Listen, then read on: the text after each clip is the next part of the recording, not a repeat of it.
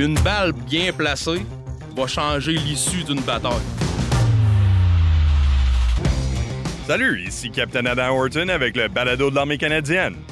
Au fur de l'histoire, depuis la Première Guerre mondiale, les exploits des tireurs d'élite canadiens sont reconnus au niveau international. Depuis notre temps en Afghanistan, les tireurs d'élite canadiens ont détruit multiples records pour les plus longs tirs en combat. Pour nous expliquer davantage le rôle du tireur d'élite, nous avons l'adjudant Vincent Audet, instructeur de tireur d'élite à l'école d'infanterie à Gagetown. Bienvenue au balado. Yes, bonjour tout le monde, merci beaucoup pour l'invitation. Ça fait plaisir. Donc, euh, peut-être euh, juste pour se débarrasser de, des méconceptions, euh, comment est-ce qu'un tireur d'élite, c'est différent que qu'est-ce qu'on voit peut-être dans les films ou à la télévision? Écoutez, la réponse est simple à votre question. Ce qu'on va voir dans le film, on va voir 20% à peu près du travail d'un tireur d'élite. Le 80% est toute la planification, puis comment je vais faire pour me rendre jusqu'à ma position de tir finale, de où le film commence en théorie? Toute la portion avant, tout le gros de la job, le plus plate aussi un peu, ben ça, on, va le, on le verra pas parce que votre film va durer 4 heures.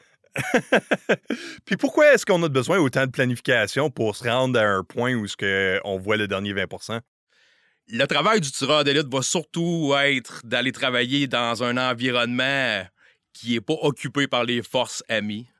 Va être un environnement hostile où la sécurité est de mise, où peu importe ce que j'ai à faire, je dois le faire silencieusement et prendre mon temps parce que je vais avoir droit à seulement une chance de me rendre sans me faire identifier. Donc, la planification derrière sur qui va m'insérer dans le terrain, quel chemin je vais préconiser pour me rendre à ma location finale, tout ça fait partie de la planification qui est très complexe. La lecture des cartes, puis surtout la discussion et la planification avec ma chaîne de commandement. Donc, quelle sorte d'entraînement est-ce que vous avez besoin pour devenir un tireur d'élite? Tout commence par joindre les forces canadiennes et le métier de fantassin, bien sûr. Ensuite, on doit compléter le cours de base de fantassin qui est le PP1 infanterie. Une fois le cours complété, vous allez faire euh, votre entrée dans une unité respective. Si je parle pour le Royal 22e Régiment, vous allez faire votre entrée au premier, au deuxième ou au troisième bataillon. De là, vous allez compléter votre formation à l'unité. Vous allez être volontaire pour le cours de reconnaissance de base. Et une fois tous ces cours-là complétés, vous avez les prérequis pour donner votre nom pour être volontaire sur un cours de tireur d'élite de base. Qu'est-ce que ça fait un tireur d'élite? Ah, le tireur d'élite sur le champ de bataille, lui, est là pour rapporter de l'information, observer une situation, puis offrir des options au commandant de l'unité. Quelle sorte d'options est-ce qu'il offrirait? Comme dans quel contexte est-ce qu'il offrirait des options? Ben, comme j'ai dit au préalable, le travail de tireur d'élite est basé beaucoup sur l'observation de situations et d'objectifs X. Donc, nous, en étant en observation continue sur un objectif, je suis en mesure de fournir directement l'information en temps réel au commandant sur qu'est-ce qui se passe, puis quelles semblent être les intentions de la force que j'observe, pour être en mesure que le commandant, lui, dans sa planification tactique, soit en mesure de prendre le meilleur chemin, le plus sécuritaire, le plus efficace pour accomplir son intention. Puis quels autres effets est-ce qu'un tireur d'élite peut avoir sur le champ de bataille? Le tireur d'élite va avoir une job précise en observation, bien sûr, mais si il me vient l'opportunité d'engager, une balle bien placée va changer l'issue d'une bataille. Ce que j'entends par là, c'est que l'ennemi va savoir qu'il se fait observer, l'ennemi va savoir qu'il est engageable, ce qui va le forcer, lui, à retomber en procédure de bataille pour nous gagner du temps et ajuster notre plan en conséquence pour gagner la bataille.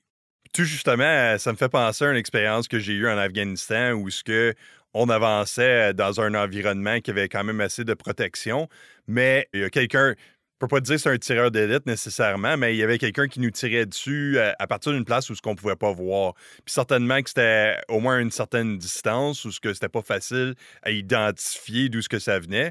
Donc on a resté pris là pendant une période de temps assez prolongée pour qu'on essaie de déterminer euh, nos options pour sortir de là avec euh, un montant de risque minime. Donc, c'est sûr que ces activités-là peuvent être euh, pas mal efficaces. Et voilà, cette personne-là vous a forcé à retomber en procédure de bataille pour vous sortir de cette situation. C'est le travail du tireur d'élite. Forcer l'ennemi à changer son opération, changer son concept. Donc, quelle sorte d'équipement est-ce que vous utilisez pour avoir ces effets-là? L'équipement du tireur d'élite de base, tout simplement, va commencer par une arme personnelle qui va être euh, l'arme C8, le pistolet, bien sûr 9 mm en protection personnelle. Ensuite, plus spécifiquement dans les armes du tireur d'élite, on va avoir l'arme C3, qui est notre arme d'entraînement, le fusil d'entraînement lorsqu'on fait nos cours de base. Ensuite, on va bouger avec euh, la 338, qu'on appelle euh, l'arme de tireur d'élite moyenne portée, et la .50, qui est antimatériel, qui est l'arme de tireur d'élite longue portée. C'est quoi la différence entre une arme antimatérielle et le 338 que vous avez décrit? La 338 va surtout être employée en anti-personnel et la .50 va surtout être utilisée en antimatériel. Parlez-nous un petit peu de la dynamique de l'équipe en termes de tireur d'élite. Euh, souvent, peut-être on aurait la conception qu'un tireur d'élite, ça, ça, fonctionne tout seul, mais c'est pas vraiment le cas. Non, comme vous venez de dire, c'est pas vraiment le cas. Le tireur d'élite en tant que tel va être formé pour être en mesure d'opérer seul. Là-dessus, ce que je peux dire, c'est maîtriser tous les systèmes d'arbres, maîtriser les radios, être en mesure de s'auto-traiter médicalement. Mais le travail de tireur d'élite, c'est pas quelque chose qui ne peut s'accomplir par une seule personne ce qu'on voit dans les films va être des travails à deux, donc un tireur et un observateur, mais la réalité des forces canadiennes, le plus petit nombre qu'on va utiliser va être un détachement. Un détachement de quatre personnes qui inclut un tireur, un observateur, un commandant de détachement qui est en charge et son adjoint qui va être en charge de la sécurité. C'est le plus petit niveau qu'on va se déployer sur le terrain. Va être un détachement de quatre personnes ça peut monter jusqu'au niveau de section qui va être 8 personnes. Puis est-ce que vous pouvez expliquer un petit peu plus en détail les rôles de chaque individu dans le détachement? Oui, bien sûr. Le plus facile, on va commencer avec le tireur. Bien sûr, le tireur va prendre soin de l'arme qu'il va avoir choisi d'apporter, tout dépendamment de la planification de mission. Il va faire ça de transporter ses équipements de optique et tout son équipement personnel, bien sûr. Son observateur qui va travailler avec lui va avoir les optiques de jour, d'observation de jour, les optiques d'observation pour la nuit si on planifie que la mission va durer plus longtemps que 24 heures. Le commandant de détachement, lui, va avoir la radio et les équipements de rechange euh, en optique. Et euh, son adjoint, il va être en charge, lui, de la sécurité, il va avoir tout l'équipement optionnel qu'on peut apporter. Par là, je parle de les batteries de rechange et la mitrailleuse qui va offrir la sécurité au détachement. Parce que, comme j'ai dit au préalable, on va surtout être employé en territoire non contrôlé par les forces amies. Donc, la sécurité est beaucoup en jeu et de là, la mitrailleuse et le personnel en charge de la sécurité au niveau du détachement.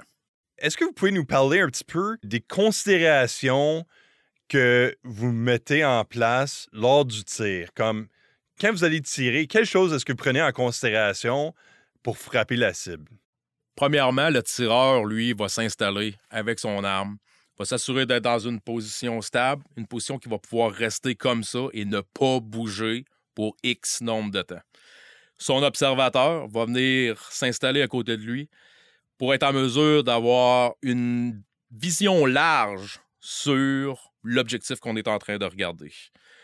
Le tireur va se concentrer sur les détails de l'objectif. On parle de combien de personnes, quel type de bâtiment je fais face, quel type d'objectif je suis en train de regarder. L'observateur va prendre les données environnementales qui l'entourent, la météo, la température, la pression barométrique, tous les facteurs environnementaux qui peuvent affecter le tir ou affecter la trajectoire d'une balle une fois qu'elle est sortie du canon pour se rendre jusqu'à son objectif. L'observateur, lui, c'est son travail de prendre toutes les données environnementales et de les réduire au minimum pour réduire le facteur d'erreur et le facteur de rater sa cible. Il va réduire tous ces facteurs-là au minimum, prendre tout en considération, discuter avec le tireur pour être en mesure de, s'il se passe quelque chose, peu importe où c'est l'objectif, on parle le même langage, puis on peut se rendre à cet endroit-là ensemble dans les plus brefs délais. C'est un peu un avantage de pouvoir c'est avoir deux cerveaux pour travailler sur le problème à la place de juste un. Fait que ça, ça décharge un petit peu de la pression puis de l'effort du tireur pour donner la place à quelqu'un d'autre pour faire un petit peu de ce travail-là. Et voilà, vous avez vraiment tout compris. Ça prend vraiment un bon travail d'équipe. De là le pourquoi que quand l'équipe de tireurs d'élite au sein d'un détachement est formée, on essaie de la rester formée ensemble le plus longtemps possible parce qu'il y a une certaine méthode de travail qui s'est développée il y a une certaine façon de travailler qui s'est créée au sein de l'équipe pour gagner beaucoup en temps. C'est comme ça qu'on tous les facteurs d'erreur sont évalués par tout le monde, ce qui réduit les possibilités de soit se faire détecter ou de rater notre tir.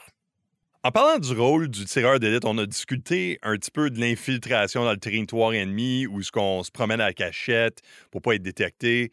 Mais parfois dans des environnements urbains où ce qu'on voit des tireurs d'élite sur le toit d'un édifice. C'est quoi la différence entre ces deux rôles-là? Ben, une opération où on va démontrer notre force, qu'on va montrer qu'on est sur le terrain, c'est beaucoup sur l'effet qu'on va avoir sur la personne qui nous regarde. On se dit que cette personne-là va dire Oh, je suis observé, il y a une force qui me regarde, je vais minimiser mes actions.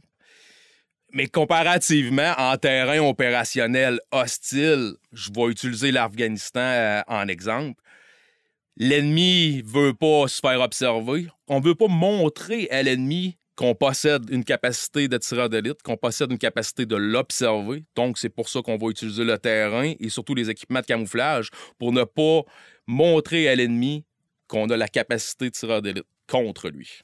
C'est quoi les défis d'opérer dans un environnement où peut-être vous pouvez pas être détecté parce que vous opérez en cachette? Le plus gros défi va être justement de ne pas se faire observer par un ennemi qu'il sait qui se fait observer. Donc, lui va utiliser des techniques de recherche.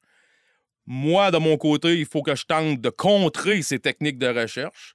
Et en plus d'avoir à vivre avec toutes les, la, la météo, tous les facteurs environnementaux qui est autour de nous en plus. Les facteurs environnementaux pour des fantassins, c'est jamais facile. C'est souvent déplaisant. Il y a certains avantages quand la météo n'est pas bonne contre quand il fait beau dehors. Comment est-ce que vous vous entraînez pour opérer dans des environnements peut-être un peu plus difficiles où la température est moins plaisante, peut-être qu'il y a la pluie ou il y a de la neige, il fait froid? Pour commencer, ça prend une résilience mentale très bonne. faut se connaître soi-même. faut connaître les forces et les faiblesses de chacun dans notre détachement. L'équipement est, à 80% dans l'équipement aussi. Si j'ai le mauvais équipement pour affronter des températures en dessous de zéro, je serai pas en mesure de bien faire mon travail, d'observer en avant. Je vais juste me concentrer sur comment faire pour survivre à cette météo. La météo est un gros facteur pour nous quand il fait froid, quand il pleut. C'est sûr, certain que ça travaille sur la résilience mentale. Tout doit être à partir de ça. La résilience des soldats dans un détachement de tireurs d'élite doit être à un niveau très élevé. Comme vous venez de dire, euh, le soleil, il fait beau. Oui, c'est plus plaisant mais ça me donne un désavantage. Le soleil va me créer un ombrage. Le soleil va être euh, difficile dans mes optiques, ce qui risque de créer un reflet, ce qui risque de, moi, m'empêcher de voir bien ma cible. La pluie va couvrir mon mouvement. Quand je vais marcher dans le bois ou euh, je vais me déplacer, le bruit de la pluie va couvrir les bruits que moi je fais en me déplaçant mais je suis un être humain, la pluie, c'est froid, ça fait plus de 24 heures que je suis tout mouillé, ça va, ça travaille sur le mental, donc la résilience, c'est la base de tout. Quand moi j'étais jeune fantassin, mon chef de section m'a dit que n'importe qui peut sortir dehors, peut se promener dans le froid pendant une journée, puis être inconfortable, puis ils vont pas mourir. Par contre, c'est plus difficile opérer à long terme puis demeurer confortable. C'est ça qu'un soldat doit viser à se rendre à ce point-là pour être bon en opération. Comment est-ce que vous développez cette habilité-là? Ben, cette habilité-là va être euh, surtout développée dans l'entraînement continu. au sein de la cellule de tireur d'élite. On va travailler dans tous les environnements possibles. Il pleut dehors, on va aller faire un entraînement. Il fait moins 40, on va aller faire un entraînement dehors. Ce qui te permet de te connaître toi-même sur où sont tes limites, quel équipement est bon, quel équipement n'est pas bon. Mais surtout, c'est la cohésion au sein du détachement qui fait en sorte que peu importe la situation, on va tout le temps trouver une façon d'en rire puis de se dire que ça va arrêter. Puis qu'on a un travail à accomplir, puis que si moi, je suis pas capable d'aller accomplir mon travail, qui d'autre va venir le faire? oui, c'est, exactement ça. Parlez-nous de votre expérience ou votre cheminement en devenant un tireur d'élite.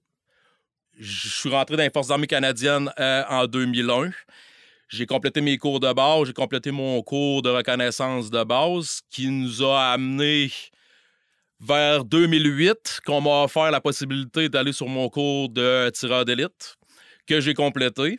Ensuite, j'ai été admis à une cellule de tireur d'élite au sein du 1er bataillon au Royal 22e Régiment. J'ai été au sein de cette cellule jusqu'en 2018, jusqu'à mon posting à l'école d'infanterie. Est-ce que vous aimez ça? On va dire que c'est très différent de l'école d'infanterie, très différent de travailler au sein d'une unité d'infanterie. Les tâches sont pas pareilles. La mentalité n'est pas la même, mais j'ai adoré mon temps à l'école d'infanterie. Je suis arrivé ici avec aucune donnée en anglais. Je vais repartir relativement bilingue. Je me suis fait des très bons amis ici. Puis la mentalité de tireur d'élite ne change pas au sein du Canada. J'ai travaillé seulement avec les Royal 22e Régiment. Maintenant, je travaille avec les RCR et les PPCLI. La mentalité est excellente. J'adore l'équipe qu'on a ici à l'école d'infanterie. On en mange, puis on ne demande que en faire mieux, faire mieux notre travail, puis en savoir plus pour être en mesure d'être plus effectif. Ben, ça, c'est pas mal parfait. Puis je pense que c'est une des raisons pourquoi la majorité des gens restent dans les forces, c'est à cause de, à cause de ça. C'est euh, travailler avec du bon monde qui partage ta mentalité, qui partage ton attitude, puis qui ont la capacité de pousser vers l'avant dans des circonstances peut-être euh, difficiles. Puis si je peux rajouter qu'une chose, de ce que j'aime de la mentalité des tireurs d'élite au Canada, c'est qu'on n'est pas là juste pour le chèque de paye ou les avantages sociaux. On dévoue notre temps et notre énergie à rendre les choses plus efficaces dans le monde des tireurs d'élite, adapter nos cours aux nouvelles générations et aux nouveaux matériels qu'on reçoit. Euh, c'est un entraînement qui arrête jamais, c'est un entraînement qui continue. On peut être caporal jusqu'à adjudant, puis on va continuer d'apprendre pareil. À tous les jours, il y a quelque chose de nouveau dans le monde, puis il faut être au courant de ce qui se passe merci d'avoir expliqué qu'est-ce que ça a l'air un tireur d'élite. On apprécie vraiment ça. Ben, ça me fait plaisir. Moi aussi, ça me fait plaisir. Puis euh, j'apprécie vraiment que vous avez pris le temps de nous parler de votre passion. Ça, c'était l'adjudant Vincent Audet, instructeur de tir d'élite à l'école d'infanterie à Gagetown. Si vous voulez en savoir davantage sur l'adresse au tir, on a fait un épisode à ce sujet-là. C'est saison 1, épisode 9. Moi, je suis Capitaine Alain Horton pour le balado de l'armée canadienne. Prenez soin de vous.